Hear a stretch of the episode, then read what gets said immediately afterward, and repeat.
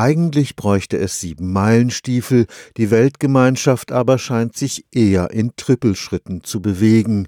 Am vergangenen Wochenende ging in Bonn die 23. UN-Klimakonferenz zu Ende. Die deutsche Umweltministerin Barbara Hendricks sprach von den Mühen der Ebene nach dem strahlenden Gipfel in Paris im vergangenen Jahr.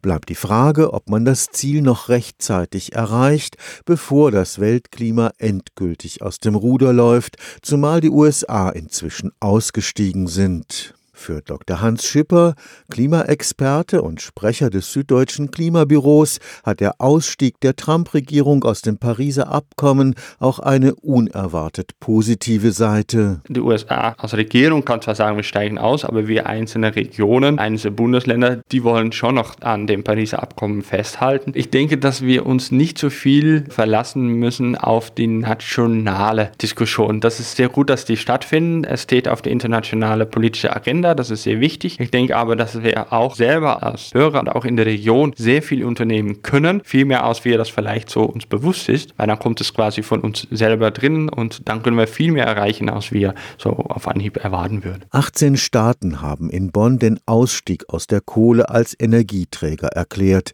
Deutschland war nicht dabei und wurde dafür heftigst kritisiert auch mir als Wissenschaftler wäre es natürlich sehr schön zu sehen, wenn Deutschland mehr tun würde. Deutschland versucht als Land sowohl aus der Kohle auszusteigen als auch aus den Kernkraftwerken, was beide sehr hehre Ziele sind, aber sehr schwierig ist zusammen zu tun. Also grundsätzlich ist es schon eine Pionierrolle, wenn man das Gesamtkonzept anschaut. Wenn man nur der Kohle anschaut, kann man nicht so schnell sein wie manche Leute, die nur aus der Kohle aussteigen. Alle Augen richten sich nun auf die Konferenz im nächsten Jahr in Polen. Sollte man sich auch dann nicht auf eine verbindliche Reduktion der CO2-Emissionen einigen können, kann das bedeuten, dass die Durchschnittstemperatur der Erde über die anvisierten zwei Grad hinaus ansteigt, was manche Regionen schlicht unbewohnbar machen könnte. Ich denke, dass einige Bereiche der Erde einfach unbewohnbar wird. Dann wäre es nur durch viel mehr Regenniederschlag oder auch Dürre, dass Landwirtschaft in bestimmte Gegenden nicht mehr möglich ist. Da sind wir in Deutschland noch recht gut. Nichtsdestotrotz ist auch hier in der neue Bundesländer schon sehr trocken und sieht danach aus, dass es trockener wird.